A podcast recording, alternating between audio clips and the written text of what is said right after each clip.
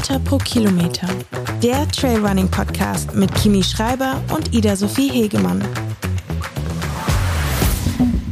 Hallo Kimi, hier ist der Gute Laune Podcast. Oh, schön. ähm, hallo Ida. Ähm, ja, dann schauen wir mal. Ich bin, ich hoffe, ich enttäusche dich nicht. Ich bin heute so ein bisschen, ähm, ja, so ganz gute Laune mäßig bin ich nicht unterwegs, aber vielleicht kommt das ja während, während der Aufnahme. Ich gebe mir Mühe.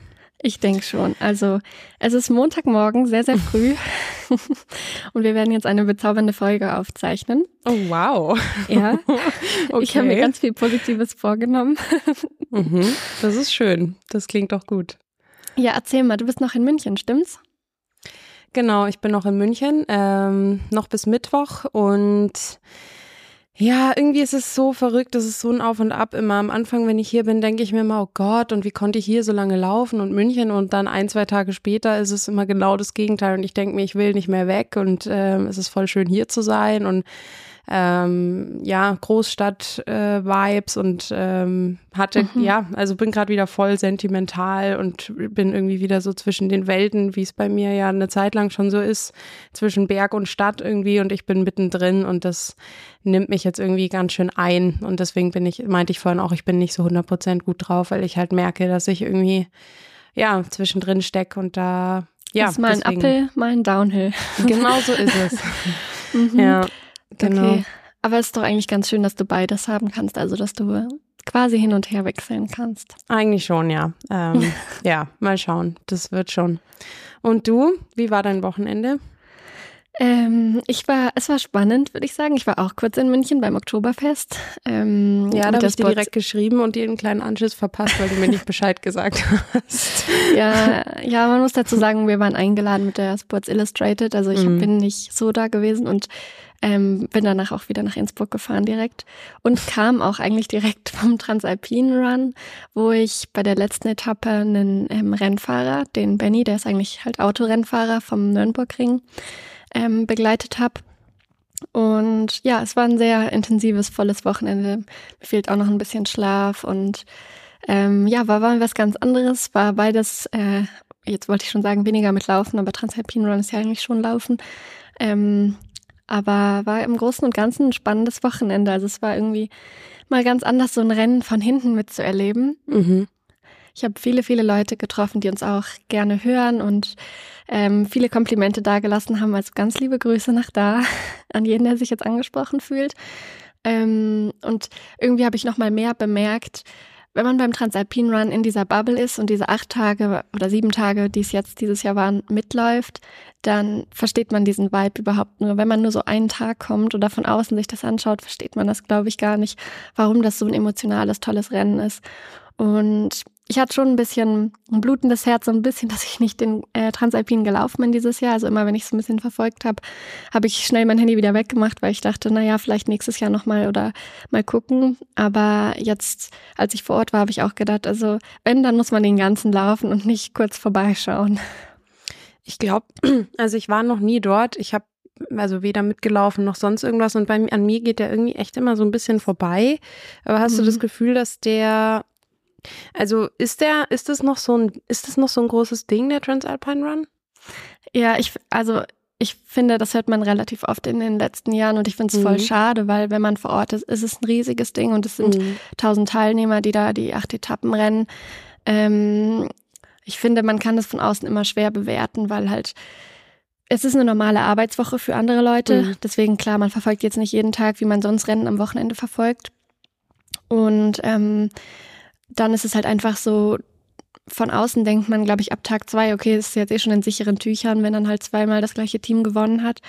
Aber wenn man da drin ist, dann muss man mit dem Druck umgehen. Man muss damit umgehen, dass man jeden Morgen dann mit Schmerzen oder Muskelkater oder was weiß ich Problemen aufwacht, ähm, dass jeden Tag andere Herausforderungen auf einen warten. Und diesmal konnte man zwar auch solo laufen, aber normalerweise läuft man es ja im Team, was auch nochmal eine besondere Herausforderung ist, sowohl positiv als auch negativ kann das sein. Ähm, also ich finde, es ist immer noch ein riesiges Ding und finde es mhm. total toll, jeden, der da mitläuft und der das schafft. Aber ich glaube, man muss es echt miterleben, um es nachvollziehen zu können. Mhm, wahrscheinlich, ja. Das war auf jeden Fall jetzt so nochmal mein doller Eindruck. Wenn du jetzt so drüber nachdenkst, weil du bist ja jetzt schon ein paar Mal im Team gelaufen, könntest du dir auch vorstellen, das allein zu laufen, wenn es jetzt die Möglichkeit gibt? Oder ist das, wenn du es machst, für dich ein Teamrennen? Mm, Finde ich eine gute Frage, weil ich finde schon, es nimmt ein bisschen was von dem Charakter weg. Auf der anderen mhm. Seite würde ich es, glaube ich, auch gern machen. Also jetzt letztes Jahr zum Beispiel hatte ich voll viel Spaß mit dem Basti im Mixed, aber ich weiß, dass ich davor das Jahr zum Beispiel echt gestruggelt habe oder wir gestruggelt haben, ähm, weil meine Partnerin ganz viele Probleme hatte und dann jeden Tag gesagt hat, sie steigt aus und acht Tage lang diesen Druck ähm, dass jemand abends zu dir sagt, nee, morgen laufe ich nicht mehr und du dann die ganze Nacht nicht schlafen kannst und so. Das, hm. Darauf könnte ich schon verzichten. Aber es hat hm. natürlich auch positive Seiten. Du kannst dich gegenseitig motivieren, durch harte Phasen ähm, gegenseitig durchpushen und freust dich zusammen natürlich nochmal doppelt so viel wie alleine. Ich finde, es ist eine schwierige Frage. Ich könnte hm. jetzt gar nicht sagen. Ähm, ich glaube, es kommt auch darauf an, wer mein Partner oder meine Partnerin wäre. Ja, voll, klar. Das ist bei acht Tagen natürlich mega wichtig. Ja. Aber cool, ähm, dass du zumindest wieder dort warst. Das ist doch schön, dass du ähm, zumindest kurz vorbeischauen konntest, auch wenn du nicht, also nicht ja. alles mitgelaufen bist. Ja. ja. doch. Und irgendwie hat sich auch so ein bisschen der Kreis geschlossen, weil ich ja ähm, damals mit Philipp als Gast bei der Gastetappe das erste Mal so richtig Trail gelaufen bin. Damals hat er mich ja begleitet. Ähm, sozusagen umgekehrt. Er als Profi hat mich begleitet und dieses Jahr durfte ich halt als Profi wen anders begleiten. Und das war schon was Besonderes. Und damals war es ja auch nur eine Etappe und reinschnuppern. Aber ich weiß noch, wie begeistert ich danach war. Und ich glaube, das war dieses Mal gleich. Und das finde ich total schön, nach ja, fünf Jahren zu sagen, die Begeisterung war genau die gleiche. Oder mhm. fast sechs, ja. Sechs, glaube ich. Ja, sehr schön. Ich glaube, mhm. das ist für dich schon ein besonderes Rennen einfach. Ähm, ja, von daher. Ja. Das ist doch sehr schön. Das freut mich. Und ich muss sagen, ich weiß nicht, also das wollte ich dich noch fragen, war das dein Dirndl, das du da getragen hast? Ja. Also ich war ganz begeistert, Ida. Ach, Mega schönes Dirndl. Ja. Ich habe mir viele, viele Gedanken gemacht im Vorhinein. also ich habe mir, glaube ich, wochenlang ähm, mit Mama und auch mit Freundinnen Dirndl hin und her geschickt und immer überlegt, weil ich wollte diesmal eins, was am besten hochgeschlossen ist, weil ich mhm. habe eins, so ein klassisches mit Ausschnitt und allem, aber mir war es ein bisschen zu viel Glitzer. Ich wollte ein schlichteres noch, was hochgeschlossen ist. Und es war echt ein Drama. Aber ich war am Ende auch sehr happy. Danke. Ich, muss auch sagen, es ist schon, also ich bin ja hier von uns beiden die, die aus Bayern kommt und ich ja. habe kein einziges Dirndl. Nein, ehrlich. ich habe keinen Dirndl, weil ich hatte, ja, also meins, was ich von damals habe, das ist mir viel zu klein inzwischen und gefällt mir auch nicht. Das ist äh, rosa. Das ist äh, nicht mehr so ganz meine Farbwahl. Und ich muss sagen, da ich jetzt auch nicht mehr so oft auf der Wiesen war, hat sich halt nie ergeben und ich habe tatsächlich keinen Dirndl. Das ist tatsächlich was, was ich, äh, was mir Das bisschen, ändern wir. Ja, mhm. ich glaube, das müssen wir ändern. Aber nichtsdestotrotz hat, fand ich dein Dirndl an dir sehr, sehr schön. Also Wahnsinn. Du sahst sehr toll aus. Ja. Dankeschön. Nein, also ich habe ähm, früher auch ein Dirndl gehabt, als wir noch mehr nach Tirol in den Urlaub immer gefahren sind, aber da bin ich halt auch rausgewachsen. Und dann habe ich mein erstes Dirndl als Erwachsene auch erst vorletztes Jahr, glaube ich, gekauft. Und ja, wollte jetzt einfach ein neues haben. Ich mhm. weiß, es ist jetzt ein bisschen, klingt sehr verschwenderisch, aber ich wollte gern eins zum Wechseln haben. Ja, das, ich finde das Hochgeschlossene auch sehr schön. Ich glaube, ja. es wird eine Dirndl-Folge. ja, ich weiß nicht, ob ich so die richtige bin für Tipps beim Oktoberfest als Anti-Alkoholikerin, aber es war trotzdem auf jeden Fall richtig cool. Und doch, ich kann mir vorstellen, dass das, also ja, gerade wenn du in München lebst, da ist es ja ein Riesending. Ja. Es waren so viele Menschen. Das ist schon was ja. Besonderes. Ja. Dann würde ich dich mal fragen, was ist dein Training der Woche? Das Training der Woche. Es passt tatsächlich fantastisch zu dem Thema Wiesen, weil äh, mein Training der Woche war gestern mein Lauf abends. Ich bin gestern noch 90 Minuten locker gelaufen und irgendwie war gestern, also erst hatte ich überhaupt keinen Bock, weil ich eigentlich relativ ungern abends laufe. Mhm. Und gestern war es wirklich so, dass es so ein cooler Lauf am Ende geworden ist, weil ich bin um sechs losgelaufen und bin dann halt so ins Abendlicht reingelaufen und gestern war ja auch voll der schöne Tag und dann war halt so diese goldene Stunde und keine Ahnung, also voll cooles Licht, coole Stimmung. Bin dann der Isar entlang und bin dann auf dem Rückweg über die Theresienwiese, weil ich irgendwie einfach mal zur Wiesen schauen wollte und bin dann tatsächlich mit meinen Laufklamotten einfach spontan ein bisschen über die Wiesen geschlendert zwischendrin.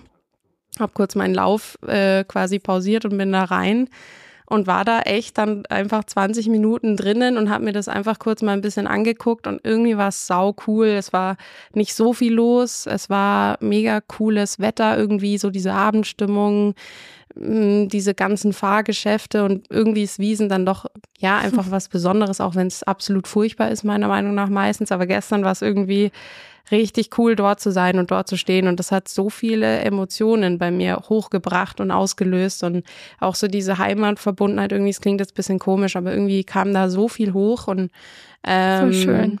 Ja, deswegen war das gestern echt ein krass cooler Lauf und danach noch die letzten 20 Minuten bin ich schier durch die Stadt geschwebt, dann war es halt auch schon dunkel, es war wenig los und es war irgendwie ein saucooler Lauf und ich war dann auch erst am Ende um halb, äh, halb neun, glaube ich, daheim. Also ich war dann zweieinhalb Stunden am Ende unterwegs, weil ich einfach mir, mich halt so ein bisschen durch die Stadt treiben lassen und das war echt cool. Es war ein voll schöner Lauf. Also, ja. Das klingt gut. Aber mhm. ich finde allgemein so Läufe ganz in der Früh, wenn die Sonne erst aufgeht oder ganz am Abend, wenn die Sonne untergeht, sind immer so ein bisschen besonders. Also ich finde, die machen mit einem emotional immer mehr als ein normales Training unterm Tag. Ja. Also ich bin dann, ja, wenn, mache ich gerne da, so wie du jetzt gesagt hast, lockere Dauerläufe oder so und nicht irgendeine intensive Einheit. Aber ähm, ich finde auch, dass es, da kann man immer so die Stadt oder die Umgebung, wo man gerade laufen ist, richtig genießen. Ja, es war echt richtig, richtig schön. Ähm, vielleicht auch deswegen heute so dieses, ja, emotionale zwischendrin, weil das einfach gestern sehr viel ausgelöst hat. Aber ja, das, das war mein Training ich. der Woche. Ja. Aber das Gute ist, du bist erwachsen und darfst deine eigenen Entscheidungen treffen und kannst selbst bestimmen, wie lange du wo bleibst. Ja, das stimmt. Das darf man nicht vergessen. Genau. Und du? Dein Training der Woche? Mm, mein Training der Woche ist eigentlich nicht so spektakulär. Ähm, es war letzten Freitag, da bin ich mit Sven zusammen vormittags einen lockeren Dauerlauf gelaufen, weil ich habe mich am Abend davor wirklich aus dem Leben geschossen mit meiner, da habe ich Intervalle gemacht und ich war danach echt völlig fertig. Und dann hat mich Sven am nächsten Morgen gefragt, er würde in einer halben Stunde bei mir vorbeilaufen, ähm, Dauerlauf machen, ob wir zusammen laufen gehen. Und ich hatte noch nicht mal gefrühstückt und nichts und habe einfach gedacht, ja, wieso nicht? Und es war echt ein richtig schöner Lauf, ähm, gemütlicher Lauf, wo man einfach so über Gott und die Welt quatschen konnte und irgendwie, obwohl ich so gerne alleine laufe, manchmal tut das so richtig gut, so ein geteilter Lauf, wo man ja einfach nur Laufen als Nebensache macht. Und deswegen ist das mein Training der Woche. Schön, das ging gut. Ja. Laufen als Nebensache, das finde ich irgendwie schön, wenn man eigentlich läuft. Ähm, ja, weil ja. ich, also die Strecke laufe ich sonst auch immer und das ist so eine, also ist nur so eine ähm, 10 Kilometer Trailrunde von Haus, von meiner Haustür wieder zur Haustür eigentlich. Mhm. Da läuft man zum Rauschbrunnen hoch und also es wird jetzt nur in Innsbruck kann was sagen, aber ähm, und dann zum Höttinger Bild rüber und wieder hier nach Hause. Und gerade so, weil der erste Anstieg halt recht viele Serpentinen hat, am Anfang denke ich immer, oh, noch so weit, noch so lange. Und wenn man halt zu zweit läuft, hat man das gar nicht. Deswegen mhm. ähm, meinte ich gerade, es ist so ein bisschen dann die Nebensache. Ist es die Strecke, die wir mit dem Robbie damals gelaufen sind? Zumindest der Anfang? Ja, na, es ist ziemlich die gleiche Runde, wie du und Robbie und ich auch gelaufen sind. Stimmt. Aha. wie gut du aufgepasst hast bei meiner mhm. Beschreibung gerade. Mhm. Stimmt, wir sind genau die gleiche Runde gelaufen. Ja. ja, wie man merkt, ich bin nicht besonders einfallsreich.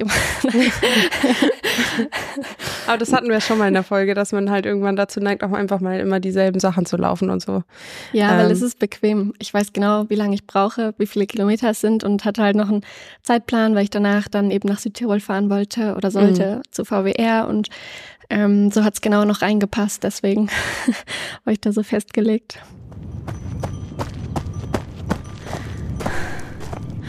Die Community-Frage. Ich habe wieder drei Community-Fragen für dich und würde einfach direkt reinstarten. ja. Ähm, die erste Frage wäre von Patrick oder ist von Patrick. Und Patrick fragt Tipps fürs Bergauflaufen, beziehungsweise ab wann gehen oder mit Stöcken laufen, beziehungsweise gehen. Nee, also ähm, schöne Frage, aber ich weiß nicht, ob ich da die richtige bin, um das zu beantworten. Also ich habe mir im Vorfeld bisschen überlegt, ähm, weil bei mir, diese Antwort ist so blöd bei so einer Frage, aber bei mir ist das halt so eine Gefühlssache. Also ich ähm, wenn ich die Strecke kenne im Wettkampf, sage ich jetzt mal, ähm, und ich weiß, es kommen lange Anstiege, wie jetzt beim OCC gibt's drei große Anstiege, dann fange ich relativ früh an zu hiken oder beziehungsweise relativ früh an die Stöcke zumindest rauszuholen. Ähm, und je steiler es wird, desto mehr bin ich dann beim Hiken. Also wenn ich merke, ich laufe quasi langsamer als die Leute, die hiken, dann fange auch ich an zu gehen, beziehungsweise schnell zu wandern, weil dann macht ja das Laufen keinen Sinn mehr, sondern du ermüdest deine Beine mehr und bist eigentlich ineffizient.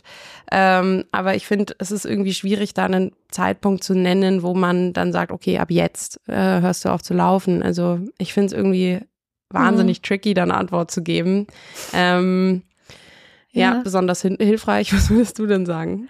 Mm, ich finde schon auch, es ist eine Gefühlssache, aber für mhm. mich ist das zum Beispiel ein Grund, wieso ich mir nicht so gerne Strecken vorher anschaue, weil ich dann halt einfach länger noch versuche zu laufen, mhm. als schon ins Gehen überzugehen, als wenn ich weiß, was mich genau erwartet. Mhm. Deswegen bin ich immer so ein Fan davon, direkt ähm, bisschen, ja, mich mental vielleicht auch äh, zu veräppeln. Ähm, grundsätzlich eigentlich bis jetzt zum UTMB oder bis zum Training vorm UTMB bin ich ja immer ohne Stöcke gelaufen. Und da habe ich es schon immer so gemacht, ähm, so lange wie möglich zu laufen. Und dann, wenn ich merke, okay, jetzt wird's sehr hart und ich möchte gehen, nochmal so ein bisschen im Kopf versuchen, jetzt laufe ich noch bis zu dem Baum da vorn. Wenn ich da bin, jetzt laufe ich noch bis zu dem Baum da vorn. Und irgendwann gehe ich dann aber schon, wenn ich merke, okay, die Rampe hat jetzt wahrscheinlich 25 Prozent Steigung. Mm, weil da komme ich einfach nicht schneller voran, ob ich laufe, als ob ich gehe, aber spare mir mehr Energie, wenn ich gehe. Ähm, und bin dann einfach immer auf die Beine auf die Oberschenkel gestützt in so ganz steilen Passagen, schnell gegangen. Und jetzt mit Stöcken würde ich sagen, dass ich sie schon eher im Training versucht habe, eher rauszuholen, dann trotzdem noch versucht habe, eher zu laufen dabei. Und erst wenn es wirklich steil wird, zu gehen, weil ich aber auch nicht so die schnelle Geherin bin, muss ich sagen. Also für mich macht der Unterschied vom Laufen aufs Gehen schon echt einen Unterschied. Mm, aber ja, vielleicht kommt es mir auch nur so vor, weil bei den Intervallen, wenn ich es dann mit Zeiten rausgestoppt habe, war es fast das Gleiche. Aber es kommt mir auf jeden Fall so vor, als bin ich dann viel langsamer und deswegen versuche ich schon immer, solange es geht, noch zu laufen. Mhm.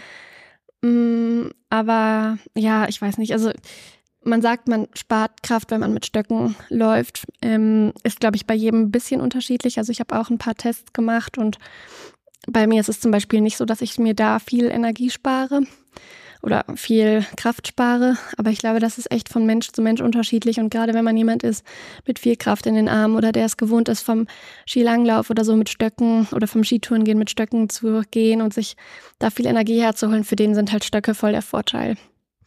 Also ich, ähm, ich hatte ja Stöcke beim OCC und ich muss sagen, ähm, ich habe lange überlegt, ob ich welche mitnehme und am Ende war ich Gott froh, dass ich sie dabei hatte, weil ich im Uphill ähm, bei jedem Uphill tatsächlich Krämpfe hatte, in, mhm. also vor allem in den Waden.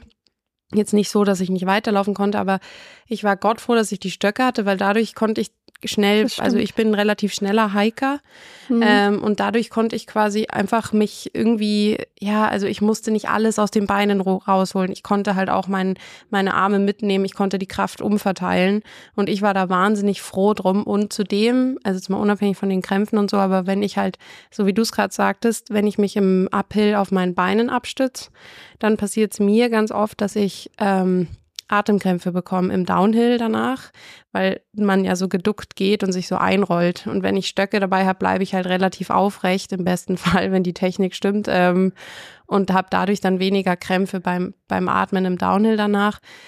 Und deswegen fange ich relativ früh, glaube ich, an, äh, nicht mehr zu laufen, einfach um irgendwie effizient zu sein und meine Kraft quasi einzusparen und nicht alles irgendwo oder vielleicht so lange zu laufen und dann vielleicht ein bisschen zu viel Körner verschossen zu haben. Aber das mhm. funktioniert mal und mal verschätzt man sich halt und hike zu früh und ja, mhm. aber ja.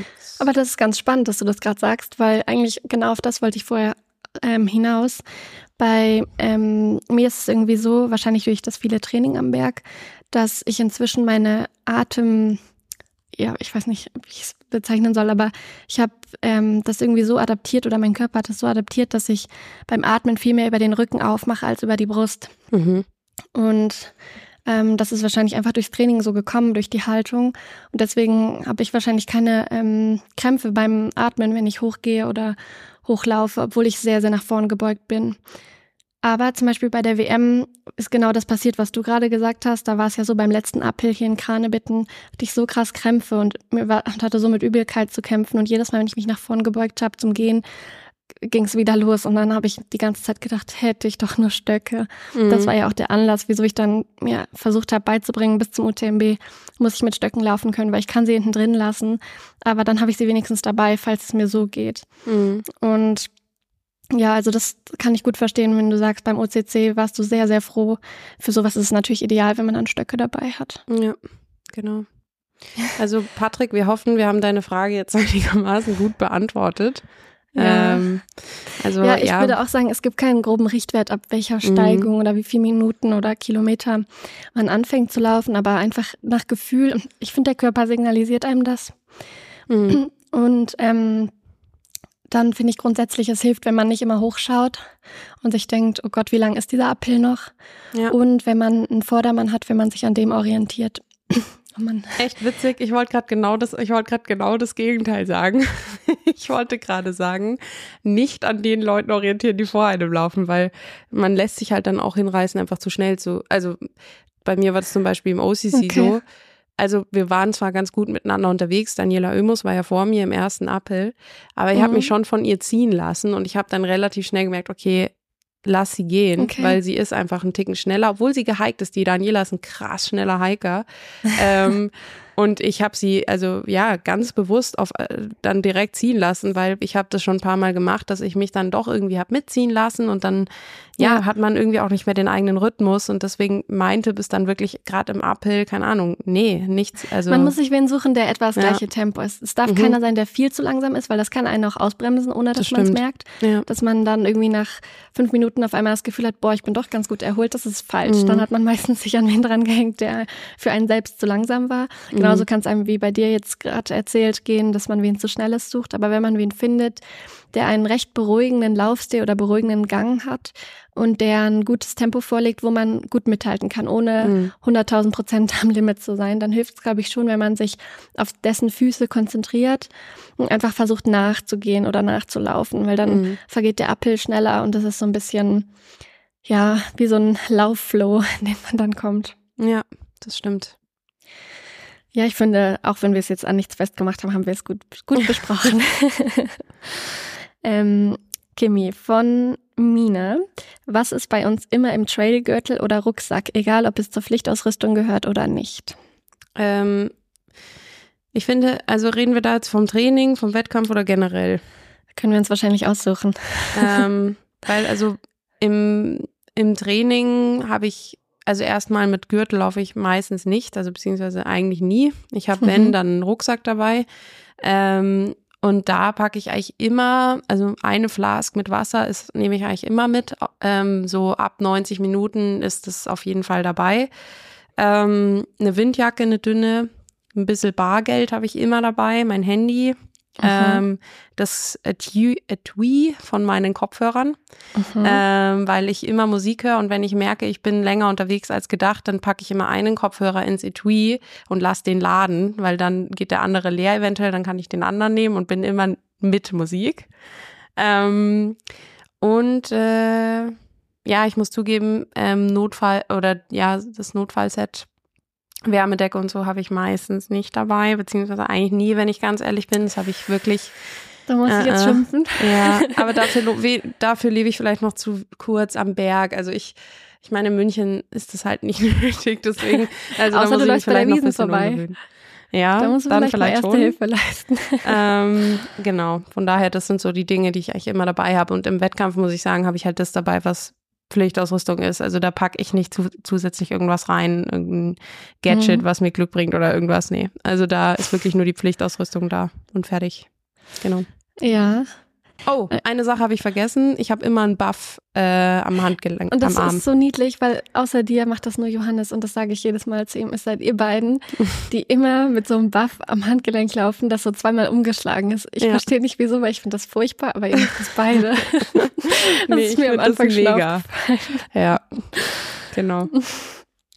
Ja, also ich laufe, wenn ich mit Trail-Rucksack im Training laufe oder mit Gürtel, weil ich laufe schon manchmal mit Gürtel, ähm, machst eigentlich davon abhängig, ob ich Trinken mitnehme. Wenn ich Trinken mitnehme, nehme ich den Rucksack. Wenn ich mhm. kein Trinken mitnehme, weil ich zum Beispiel, weiß ich nicht, nur 20 oder 25 Kilometer flach laufe, dann nehme ich nur den Gürtel. Mhm.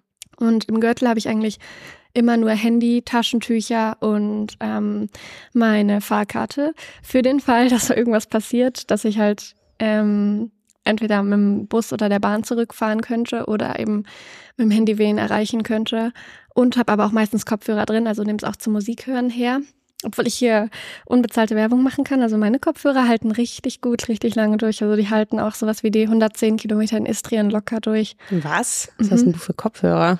So Sony-Kopfhörer, Linkbuds heißen die. Okay. Die sind super leicht und ist Wahnsinn, wirklich. Also ich habe sie noch nicht einmal bei einem Lauf leer gekriegt und ich bin vorher auch immer mit Apple-Kopfhörern gelaufen und habe mhm. gewechselt. Okay. Ähm, äh, ja, und beim Trail-Rucksack nehme ich halt, wenn ich Training mache, das erste Hilfeset, eine Regenjacke, mein Handy und Trinken mit.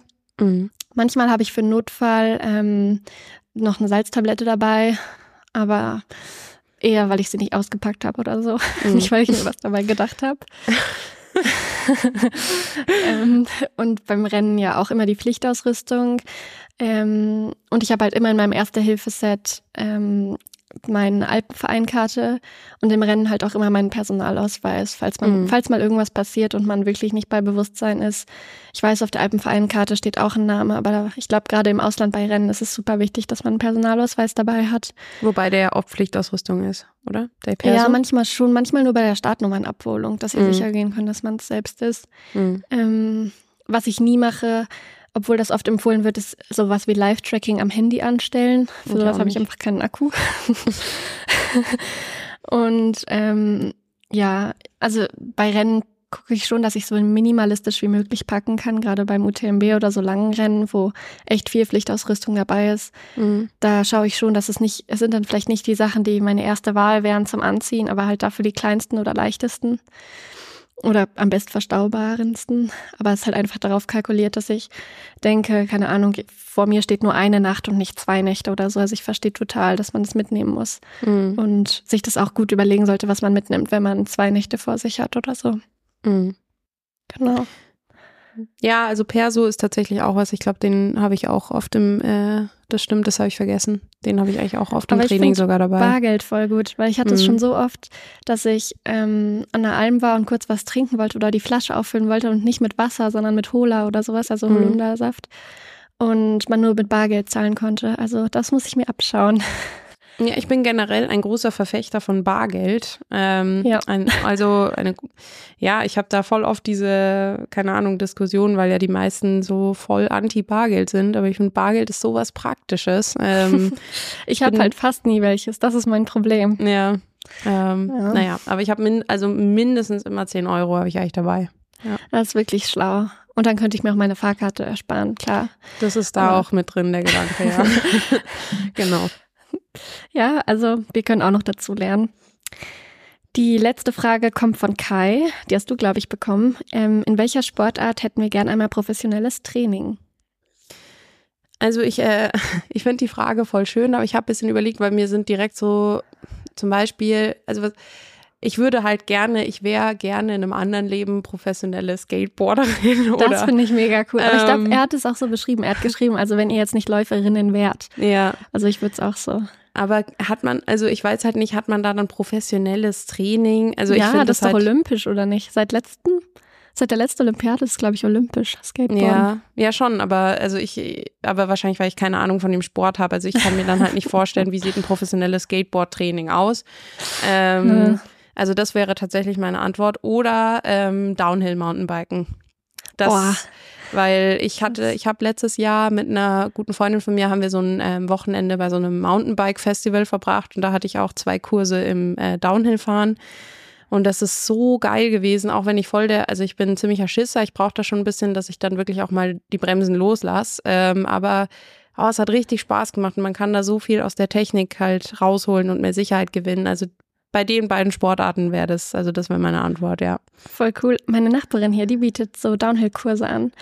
Ähm, ich glaube, also du könntest mal hierher kommen, dann machen wir ein Trainingslager, wir gehen morgens laufen und du gehst nachmittags mit ihr Downhill fahren. Ich glaube, das wäre richtig cool. Ja, genau. nett. Ich kann mir gut vorstellen, dass die das richtig gut kann, so mit Vertrauen aufbauen. Ähm, ja, Finde ich auf connecten. jeden Fall spannend und sind, glaube ich, echt beides Sachen, die man ähm, eher macht, wenn man nicht Läuferin geworden ist. Ja. Der Verletzungsgefahr wegen. Ähm, ja. Ich habe auch, also mir ist als erstes in den Kopf gekommen, ähm, dass ich gerne Ski Downhill, also Skiabfahrt, mhm. da wäre ich gerne Profi drin. Halt auch, wenn ich nicht Läuferin geworden wäre, weil einfach, ich habe als Kind Skifahren gelernt in den Skiurlauben und dann war es einfach irgendwann so, als ich in Hannover war mit Bahn- und Straßenlauf, dass wir im Winter halt nicht weder Verletzungsgefahr wegen nicht Skifahren sollten. Dann bin ich zwar mitgefahren, aber habe da einfach nur mein Lauftraining gemacht und äh, bin nicht selbst ähm, Ski gefahren mehr. Und deswegen, ich fahre jetzt schon gern Ski, aber ich wäre echt gerne, da hätte ich gerne nochmal professionelles Training oder mhm. zumindest, wenn ich nicht mehr Läuferin bin. Aber ich glaube, das sind auch so Sachen, die musst du als Kind anfangen, damit du dann nicht später so Angst davor hast. Weil jetzt würde ich mich wahrscheinlich wesentlich weniger trauen, mich in die Kurven zu schmeißen als als Kind. Ja, und ja, voll. Also das ist generell bei mir. Also ich bin halt doch dann sehr viel mit dem Kopf unterwegs. Also ja, ja. eben das, was ich gerade gesagt hatte, letztes Jahr bei diesem Mountainbike-Kursen, meine Freundin ist da halt ganz anders. Die, keine Ahnung, die hockt sich auf das Ding drauf und fährt halt runter mit dem Risiko, dass sie halt fällt, aber sie lässt halt ja. einfach fahren und ich war halt die ganze Zeit so, ja, nee, und dann, und wenn man bremst, das ist ja oft so, dann wird's fast gefährlicher, als wenn man halt rollen lässt.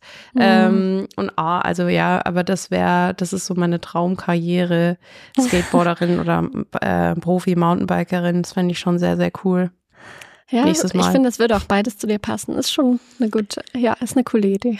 Ja, ich bin früher auch immer mit Skateboard rumgelaufen, ähm, weil ich finde, das ist halt voll der coole Style. Voll ja. der coole, also das heißt immer. Ich hatte halt ein paar Mal so ein Skateboard ähm, äh, unterm Arm, hab aber bin nie gefahren, also ich kann nicht skaten. Ähm, ich hatte es immer nur manchmal halt dabei. ähm, ja, also das wäre sowas, ähm, da würde ich mich tatsächlich auch sehen, aber ich glaube, der, der Zug ist abgefahren. Das ist halt Laufen geworden. wir sind so unspektakulär. Wir laufen eintönig ja. in eine Richtung und es kann uns nicht viel passieren. Zumindest laufen wir bergauf und bergab. Da ist ein bisschen Abwechslung drinnen. Ja, ja das stimmt. Na gut, ähm, das waren unsere Community-Fragen. Ich hätte noch die Ergebnisse der Woche.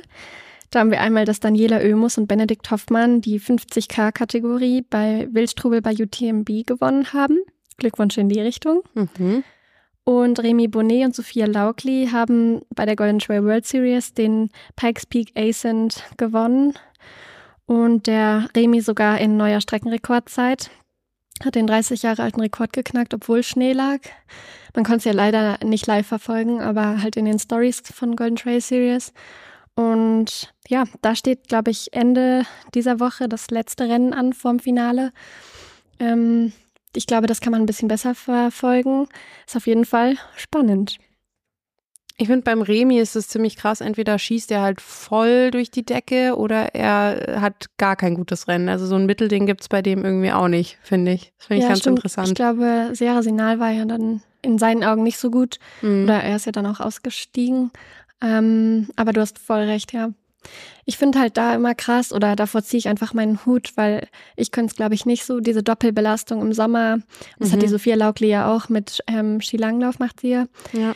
So zwei Leistungssportarten als Profi ausführen, im Sommer Trailrunning, im Winter beim ähm, Remi Skibergsteigen, mhm. Skitouring und bei der Sophia Skilanglauf so mental mit den ganzen Wettkämpfen und von einer Saison in die nächste, das wäre mir schon ein bisschen viel. Also ich bin auch froh, mhm. wenn man dann im Winter einfach nur sein Training macht und sich aufs nächste Jahr vorbereitet. Ja, voll. Und einfach auch mal so ein bisschen aus dem Leistungssportding halt ein bisschen rausgehen kann.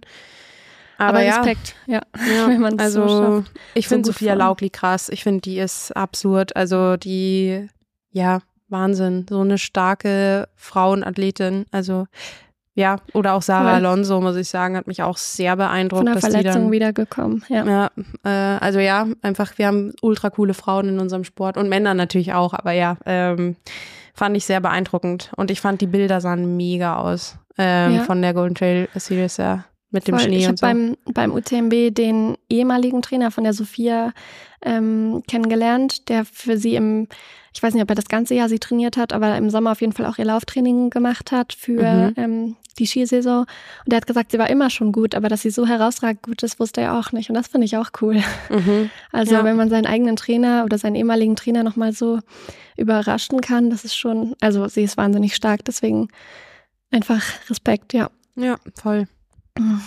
Na gut. Schön. Das war doch eine coole Folge. Haben wir uns gut durchgewurschtelt. Ähm, Die gute Laune-Folge halt. ja. Ja. Ja. Ähm, schickt uns gerne Fragen und Feedback, sofern ihr welches habt. Bewertet uns gern, wir freuen uns. Und ja, in diesem Sinne, bis nächste Woche, oder? Bis nächste Woche. Und ähm, ja, ich freue mich, wenn wir uns wieder hören und wieder sehen. Und ja, mehr habe ich nicht zu sagen. Schlusswort. Tschüss, Ida. Tschüss.